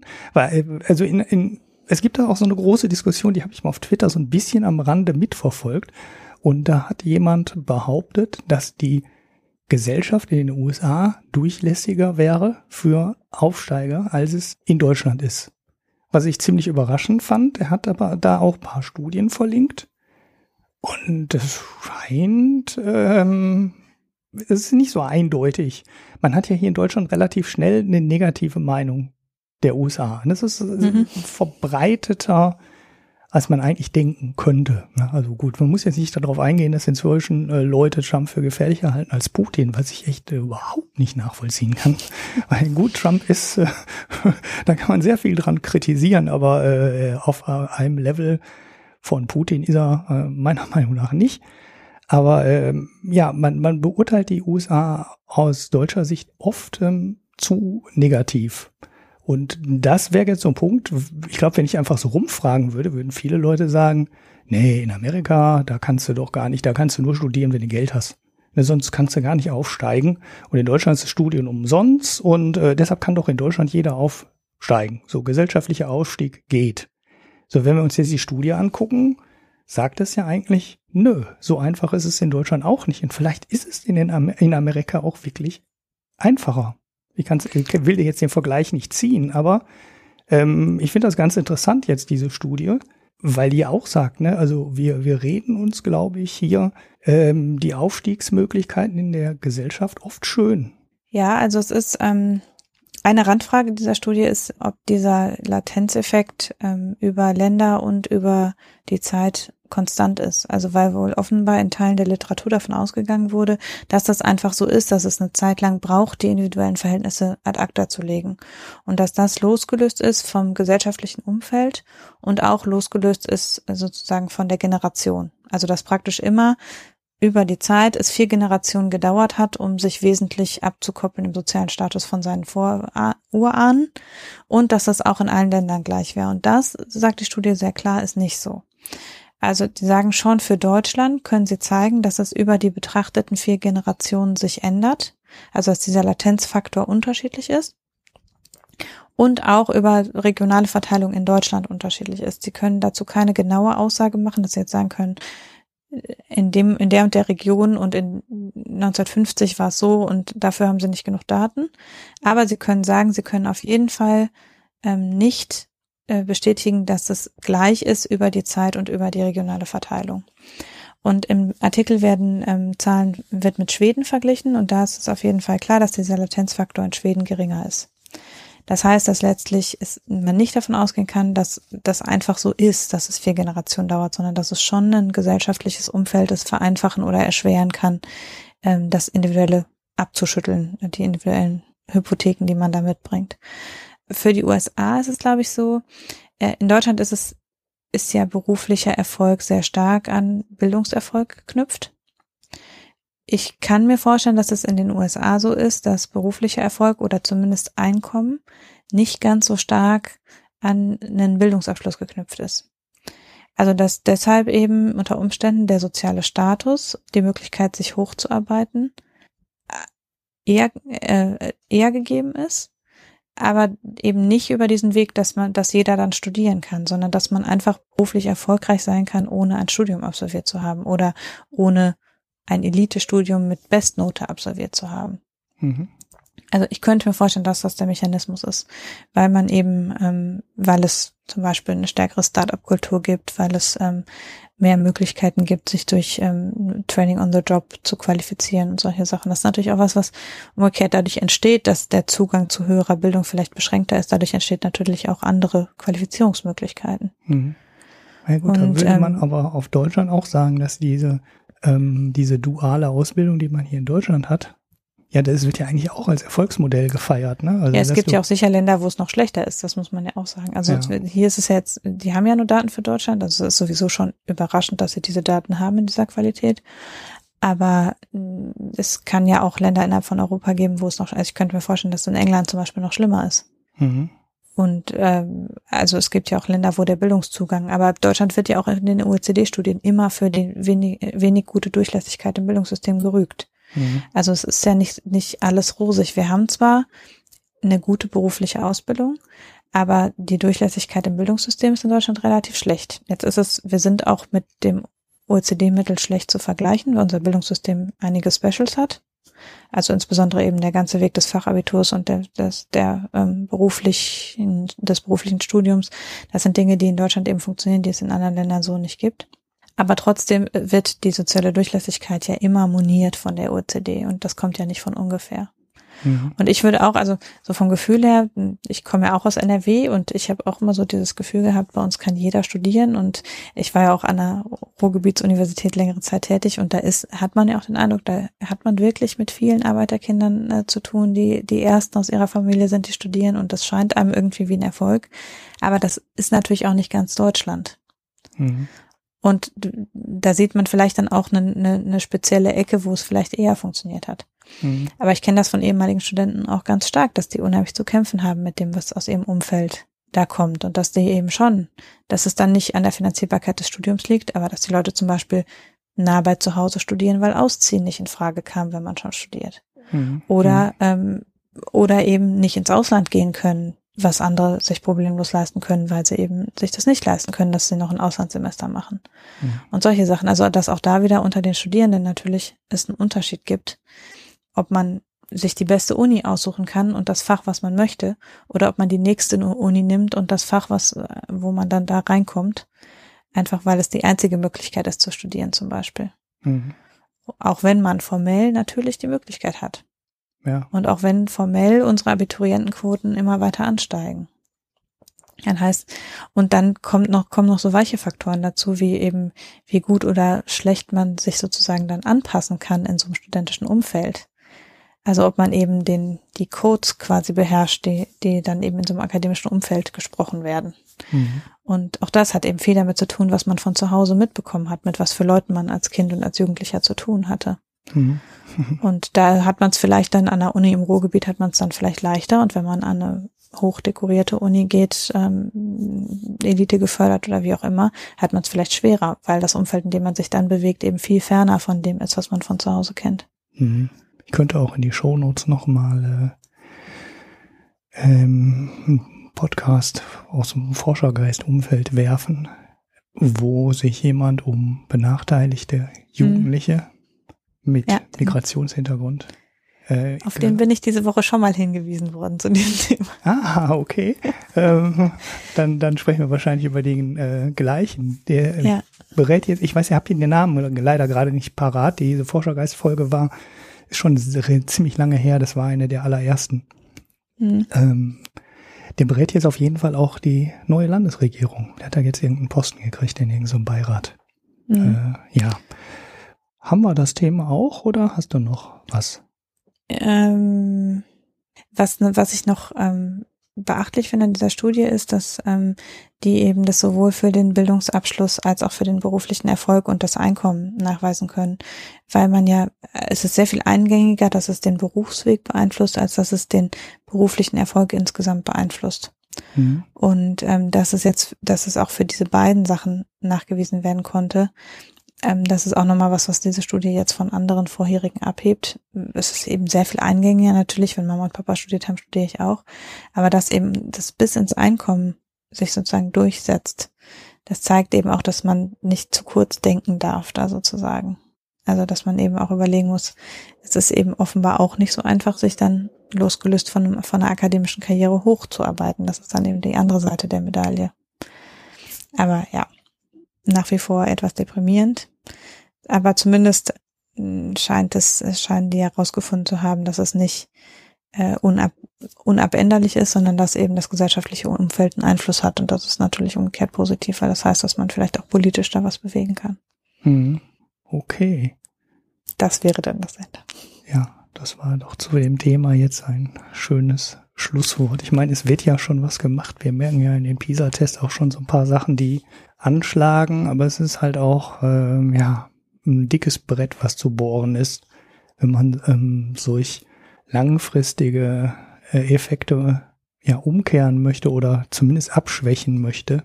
Ne, das dauert halt ewig. Ne, jede ne, kostenlose Kita und äh, wir sprechen alle Deutsch und wir achten schon in der Kita auf die Deutschfähigkeiten das sind natürlich Sachen, die schlagen erst in 10 Jahren oder 15 Jahren aus Studium durch. Ne, das ist, äh, dauert halt ewig, bis man da eine Veränderung erreichen kann.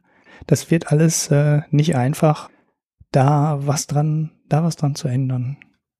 Ja, Bildungspolitik ist ein Feld, das sehr langen Atem braucht. Ja. Zum Glück ist es einer der Bereiche, wo sich jetzt so halbwegs rumgesprochen hatte, dass es wenig Investitionen des Staates gibt, ähm, die mehr Rendite erbringen als äh, Investition ins Bildungssystem. Das ist ja dann auch mal schön nachgerechnet worden und ja, da sind wir äh, immerhin ein ganzes Stückchen weiter, als wir vor 10 oder 15 Jahren waren.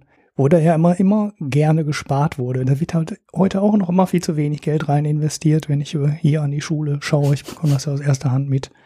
Und dann sehe, wie da ähm, die Schulen mit immer mehr Aufgaben überfrachtet werden, aber einfach nicht mehr Geld reingesteckt wird. Ne? Also die sollen alles machen, mhm. die Schulen, die ähm, bekommen die Mammut auf. Also wir haben ja jetzt nicht nur ähm, mit den vielen äh, Flüchtlingen, die kein Deutsch können, die in die Schulen kommen, eine Riesenaufgabe zu bewältigen. Wir haben ja auch gleichzeitig die Inklusion noch hier in Nordrhein-Westfalen. Und auch das ist eine Riesenaufgabe, für die einfach viel Personal nicht ausgebildet ist, äh, für die die Kapazitäten nicht da sind, äh, für die alles, was am Anfang versprochen wurde, dann am Ende doch nur teilweise bis gar nicht eingehalten wird. Ne? Also der Fachlehrer, die Unterstützung, wir unterrichten jetzt nur noch zu zweit und so. Das ist alles auf, das ist auf dem Papier alles schön. Und an den Vorzeigeschulen, an denen das getestet wurde, ist das alles schön. Und in der Praxis fehlt es an allen Ecken und Enden. Ne, das fängt bei der Ausbildung der Lehrer an, die nicht darauf vorbereitet sind. Und äh, bei den Stellenbesetzungen geht es dann genauso weiter. Ja, und äh, da könnte man noch äh, jedes Jahr problemlos eine zweistellige Milliardensumme draufwerfen und das wäre wahrscheinlich dann immer noch zu wenig Geld. Ich, auf Twitter kann ich mich manchmal da schön drüber aufregen, als mein Sohn äh, in den Niederlanden die, den Schulbesuch gemacht hat und mein, der war einfach nur noch, äh, das, ja, die alles neu, die haben da alles, die haben alle ein iPad mhm. und die ganze Schule ist neu und alles ist schön, die Lehrer sind alle freundlich und da waren immer zwei Leute in der Klasse und so.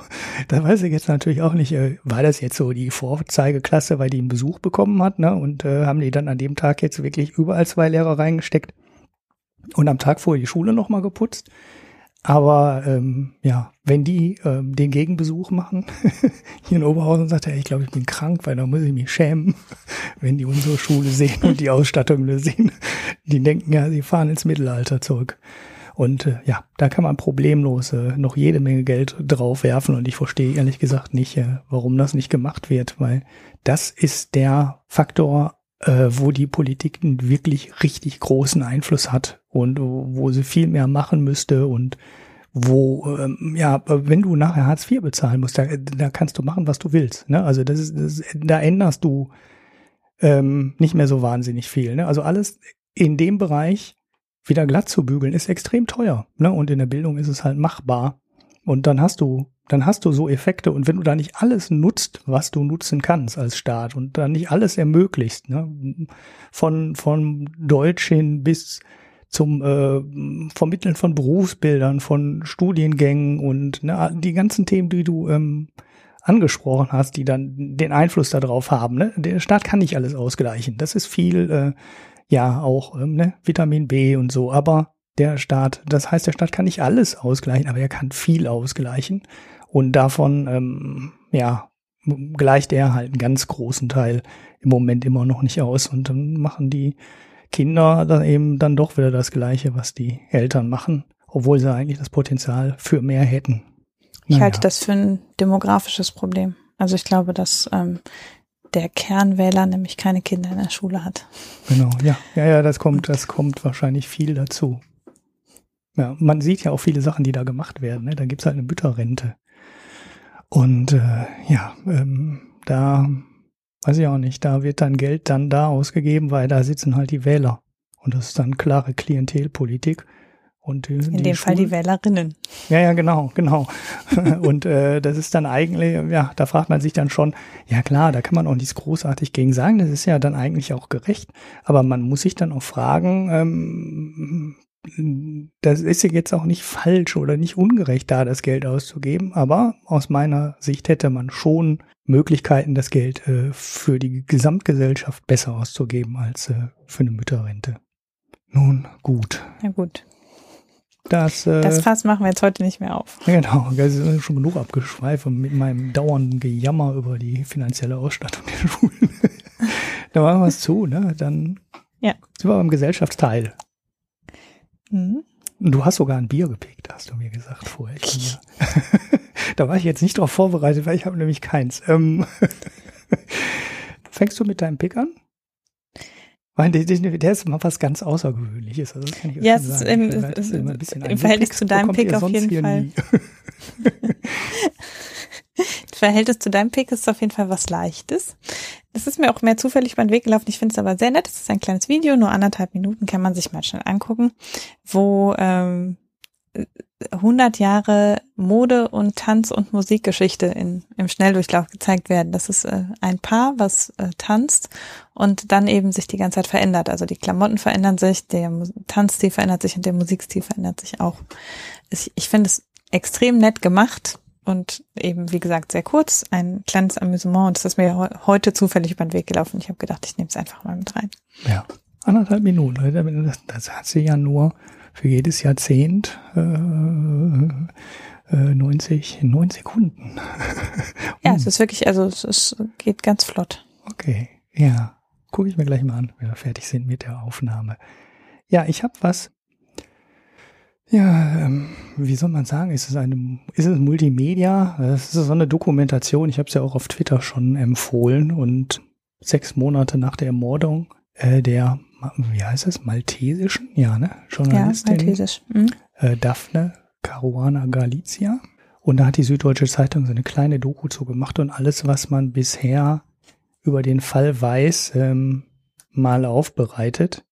Man hat, man weiß ja immer noch nicht, wer es war und welche Hintergründe dahinter stecken. Man weiß nicht genau, äh, wem die Journalistin gerade auf der Fährte war oder wen sie vielleicht schon mit älteren Recherchen auf die äh, Füße getreten hatte. Ne, ob das irgendwie aus dem politischen, aus der politischen Klasse kam oder vielleicht aus irgendwelchen mafiösen Connections in den Balkan oder woher auch immer. Aber das ist mal alles zusammengefasst, äh, ist ziemlich äh, erschreckender Fall, wie weit in manchen Teilen der Europas äh, Korruption und irgendwelche mafiösen Verstrickungen schon Einfluss ähm, auf den ja auf die gesamte Gesellschaft und den Journalismus haben. Das mhm. ist, ist, ein bisschen längerer Artikel, kann man aber ganz, kann man aber ganz gut lesen. Ich glaube, da braucht man nur eine Viertelstunde für oder irgendwie sowas. Und ja, kein schönes Thema. Also deins ist definitiv schöner. ja, ich hab's auf Twitter schon empfohlen, aber empfehle es jetzt hier an der Stelle auch nochmal. Äh, wir, wir haben ja auch, wo war dieser andere Fall? War das in der Slowakei, ne? Oder war es in Slowenien? Ähm, da gab es so ein ähnlich, ne, wo auch ja, Slowakei. Slowakei, wo auch ähm, die Mafia im Ministerium ein- und ausgegangen ist. Da zeichnen sich so ein paar Sachen ab, die mir jetzt, äh, ja, die eigentlich keinem gefallen können, außer man ist gerade Mafios und man lebt davon, aber sonst äh, kann das eigentlich keinem gefallen. Naja, ähm, so, das ist mein Pick. Mhm. Dann haben wir Bier. Und ich habe gar keins. Jetzt bin ich echt aufgeworfen, weil ich habe wirklich, äh, ja, äh, ich glaube, die letzten sieben Tage kein einziges Bier getrunken, was ich nicht schon mal vorher getrunken hätte. Das ist bei mir ja auch ein Riesenzufall, weil wir haben eine kleine Urlaubserinnerung aufgemacht. Aha. Also ich trinke ja normalerweise relativ selten Bier, im Sommer mal so. Äh, aber wir haben letztes Jahr aus dem Urlaub im französischen Katalonien äh, uns ein Dreierpack, glaube ich, von so einer lokalen Craft Beer äh, Brauerei mitgebracht. Capdona heißt es. Die haben da auch eine Bar, wo man das direkt konsumieren kann. Und ähm, da hatten wir eben ein Triple und zwei Infusionen. Das, was ist, äh, das, was wir jetzt getrunken haben, war auf jeden Fall mit Muscat. Das ist ein lokaler Süßwein. Äh, also ein blondes mit Infusionen von lokalem Süßwein. Klang total toll, ist auch noch Bio und so, aber schmeckte leider total langweilig. Also wir haben, wir haben das Triple als erstes getrunken, das war ein echt leckeres Bier und ähm, haben dann ein paar Tage später dieses äh, mit der Muscat-Infusion getrunken und das die Basis war einfach so ein langweiliges helles Bier, dass auch diese Infusion das nicht wesentlich besser gemacht hat. Okay. Also waren wir jetzt ein bisschen enttäuscht. Wir wollten noch mal in Urlaubserinnerung schwelgen und hat aber hm. nicht so geklappt. Also der Wein, den wir von da mitgebracht haben. ja, aber wir hatten halt hast. nur eine Flasche von jedem. Ja, ja, okay. Dann äh, ähm, ja, jetzt hast du schon zwei Biere quasi auf einmal getippt. Also du piekst jetzt einfach das Triple, weil das war lecker, hast du gesagt. Das sieben Prozent, das ist aber wenig für ein Triple. Ja, also ich meine, es gibt ja in Frankreich relativ viel Double und Triple zu kaufen. Hm. Also und alles andere, also man kann in Frankreich ja das normale Supermarktbier kann man ja wirklich nicht äh, nicht trinken. Schlecht, ja. Aber wenn man so diese diese Triple, da gibt's auch belgische Biere relativ viele, da gibt's dann schon mal welche, die ganz gut schmecken. Und ähm, scheinbar sind die eben einfach, also vielleicht sind die Franzosen einfach besser in Triple als in normalem hellen Bier. Vielleicht mhm. machen die einfach helles einfach nur langweilig. Weil es schmeckte wirklich nicht anders als so ein Heineken oder ein anderes normales, was man in Frankreich im Supermarkt kaufen kann. Ja. Das war ein bisschen schade. Ja, ja, das hört sich ja eigentlich interessant an, ne, mit Wein drin. Also Muscatella heißt die Traube, glaube ich, auf Deutsch, ne? Muss genau, das ja. gleiche sein, ne? Ja, ja, es ist dann halt so ein Süßwein daraus. Mhm. Also ein Aperitivgetränk, was da in der Region auch viel äh, produziert wird. Ja, und so aus Katalonien mhm. ja. ähm, nach hier gekommen und hat uns. Hat ja. Gelungen, also wir ne? können das Triple ja auch nochmal verlinken. Das Triple ist äh, empfehlenswerter, wenn man mal da in die Gegend kommt. Hm. Ich glaube, da Als das mit dem Süden Oder in den wärmeren Regionen wird oft äh, so relativ belangloses Bier gemacht, weil das merke ich ja selber. Ich trinke gerne diese sehr malzigen, dunklen Biere. So diese belgischen Triples, ne, und diese Abteibiere hm. und äh, auch gerne auch aus Deutschland, ja, die können das ja auch. Aber das sind auch echt keine Biere, die du bei 25 Grad trinken kannst.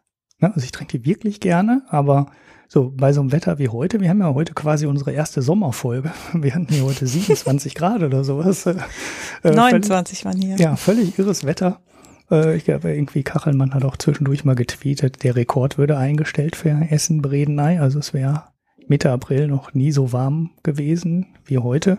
Aber das ist ja echt so ein Wetter, bei dem ich so ein belgisches äh, Triple dann nicht mehr trinken. Das ist gut, das liegt dann teilweise auch nicht nur am Geschmack ne, und an der Aromastärke und an den Aromen, die da drin stecken, sondern natürlich teilweise auch einfach am Alkoholgehalt, weil die haben dann acht neun Prozent und ja, bei 30 Grad und äh, zwei kleinen Flaschen ist dann für mich auch schnell Schicht, seit bei dem Alkoholgehalt. Da trinkst du ja auch im Sommer dann nicht mehr so einen schweren Rotwein. Ne? Also dann nimmst du einen leichteren Rotwein oder trinkst einen Weißwein oder verdünnst den dann sogar, weil das ist mir dann teilweise dann auch zu viel bei den Temperaturen. Ich glaube, deshalb sind die Biere dann auch teilweise echt so leicht. Ne? also ich glaube, die Franzosen machen einfach kein gutes Bier. Ja, gut, dafür machen sie genug guten Wein. Ne? genau, also der Wein, den wir von da mitgebracht haben, den ähm, trinken wir gern, aber beim Bier. Wahrscheinlich ist es eine, ist es eine Schande, dass sie äh, den Muscatella in das Bier reingeschüttet haben. Wahrscheinlich hätten sie beides einzeln besser verkauft. Das wäre leckerer gewesen. Ja, also wir haben unser Bestes gegeben. Also mein Mann hat versucht, von überall Bier zu importieren, aber ähm, manchmal muss der Versuch auch als gescheitert erklärt werden. Ja, ja, das hatte ich in, in der Dings ja auch, ne, in der Bretagne ja auch. Da hatte ich äh, zwei Biere oder drei Biere. Ich glaube, zwei davon hatte ich auch gepickt und die kamen aus der gleichen Brauerei. Naja, ich glaube, ich habe alle drei schon gepickt und davon war wirklich eins nur gut und das war auch das Starke. Also ähnliche Erfahrung, mhm. die du jetzt gemacht hast. Ne? Das Starke, das war ganz okay. Und die beiden anderen waren echt, das eine Bier, das weiß ich noch genau, das habe ich ins Glas gegossen, das hatte Schaum und dann macht das, dann war der Schaum weg. Und dann habe ich gedacht, kann ich? Hallo? Das Bier hatte schon gar keinen Schaum, wie soll es schmecken? Und so schmeckte das dann auch. Ich weiß zwar echt nicht, ob da nicht vielleicht die, die Flasche nicht ganz dicht war und da irgendwie schon zu wenig Kohlensäure drin war. Aber das war, das war echt gar nichts. Also das brauchen wir auf keinen Fall zu kaufen, habe ich noch gesagt. Wenn man das irgendwie da live vor Ort aus dem Zapfhahn bekommen kann, dann ist es vielleicht okay, aber den Kofferraum muss man, in den Kofferraum muss man sich das nicht packen nach dem Urlaub. Gut, zum Glück war die andere Brauerei, wo ich, da habe ich glaube ich sogar vier oder fünf unterschiedliche von in diesem Probierpack gehabt. Äh, das Bier war dann deutlich besser, aber das hat man dann, das hat man dann halt schon mal, ne, wenn man so auf Verdacht was kauft. Aber das ist dann, gehört dazu. Wenn man Bier probiert, dann hat man halt ab und zu auch mal einen Flop dabei. Gut, dann haben wir das auch. Jo, lang genug ist die Sendung auf jeden Fall auch. Ich habe schon Angst vorm Schneiden. Ähm, sie wird wahrscheinlich auch erst am Wochenende was, weil mir morgen dann noch ein äh, nicht so erfreulicher Termin dazwischen gekommen ist. Deshalb wahrscheinlich erst am Samstag fertig mit Schneiden. Gut, ähm, empfehlt uns weiter. Folgt uns auf Twitter. Ich werfe nochmal ähm, alle Accounts in die Show Notes, denen ihr folgen müsst, um äh, zu den guten Hörern zu gehören. Äh, hinterlasst uns vielleicht Kritiken bei iTunes oder mh, mm, soll man mal wieder sagen, empfehlt uns bei Facebook. Ne? Weil Facebook ist ja die allgemein bekannte böse Plattform, auf der trotzdem jeder ist. Und da könnte uns etwas Reichweite nicht schaden. In der nächsten Woche gibt's äh, dann wahrscheinlich die ähm, literarische Quartettfolge. Das habe ich ein bisschen geschoben. Ich werde wahrscheinlich nächste Woche auch noch eine Folge aufnehmen zum Spezialthema. Was weiß ich noch nicht ganz genau, das hängt ein bisschen vom Termin ab. Ähm, aber da das nicht so eine aktuelle, also eine Newsfolge wird wie die jetzt hier, die auch ähm, dann erst danach erscheinen irgendwann. Und äh, dann gucke ich noch mal. Der Marco ist ja noch eine ganze Zeit weg. Äh, ob ne, ob wir noch mal eine Folge machen. Wir hören uns bestimmt noch. Schauen wir mal. Das sind ja vier Wochen. Ähm, eine zweite Folge kriegen wir, glaube ich, noch mal wieder unter und Themen haben wir dann auch genug zusammen wieder. Und ein Spezialthema haben wir auch noch. Ja. Ach so, meins. Ja. Hm. Ja, schauen wir mal. Vielleicht schaffe ich dann bis dahin auch mal was zu lesen und äh, nicht nur doofe Fragen zu stellen. äh, weißt du, so ein Thema, manchmal hat man ja so Themen, da kann man einfach sagen, so, ha, heute habe ich die Hanna, der stelle ich mir jetzt einfach mal die ganzen Fragen, die ich schon immer stellen wollte. ähm, das kann ich aber mit manchen Themen auch mit dem Marco ganz gut machen. Und ähm, dann erklärt er mir das immer und dann weiß ich nachher mehr als vorher. Und ich hoffe, euch geht das auch so bei, den, bei den Sendungen, äh, dass ihr nachher irgendwas gelernt habt oder was erfahren habt, was ihr vorher nicht wusstet. Äh, Themenvorschläge könnt ihr uns übrigens auch mal wieder reinreichen, nachdem man uns zur letzten Folge nur gesagt hatte, wir sollen uns nicht immer mit Tesla so gegenseitig aufziehen. Das wird nerven, ähm, aber das machen wir weiter. So ein kleiner Running Gag muss, muss einfach sein. Äh, aber Tesla wird nicht in jeder Folge vorkommen, da braucht ihr keine Angst zu haben. Am 2. Mai gibt es übrigens Geschäftszahlen, haben die mir heute per Mail mitgeteilt. Da bin ich aber. Du kannst es nicht lassen, ne? Da bin ich aber eventuell gar nicht da. Das ist noch ein bisschen unklar ob ich in der Woche wirklich da bin, weil ich habe eigentlich eine Karte für die Republika, weiß aber immer noch nicht, ob ich wirklich hingehen soll. Oder ob ich die Karte dann zurückgebe, verfallen lasse, was auch immer. Dazu könnt ihr mir übrigens auch mal Feedback geben. Wer geht denn alles auf die Republika? Soll ich auch kommen? Schreibt es mal in die Kommentare oder auf Twitter. Ihr wisst ja, wie mein Account da ist. Gut, das war's dann, Hanna. Vielen Dank ja. äh, für deine Zeit und die gute Themenauswahl, wie ich finde. Und äh, ja, vielen Dank fürs Zuhören und dann wünsche ich euch noch ein schönes Wochenende, wenn ihr es wahrscheinlich am Wochenende hört. Ciao. Tschüss.